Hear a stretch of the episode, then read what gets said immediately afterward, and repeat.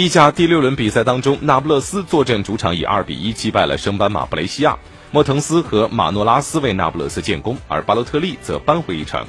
第十三分钟，莫腾斯借卡林洪的助攻包抄破门，这粒进球让他升到了那不勒斯队史射手榜的第三。现在排在比利时人前面的还有两个人，分别是如今在中超效力的哈姆西克以及足球传奇马拉多纳。那不勒斯。在那不勒斯队当中，莫尔滕斯是呃莫滕斯是打进了一百一十四球，马拉多纳和哈姆西克的这个数据分别是一百一十五球和一百二十一球，还差一个进球，莫滕斯就能追上传奇马拉多纳的数据，而还差七个进球，莫滕斯就能成为那不勒斯对手队史射手榜的第一人。本赛季莫滕斯为那不勒斯出战了五场，打进四球，状态火热。那不勒斯的下场比赛将会是欧冠赛场，他们将前往客场挑战亨克。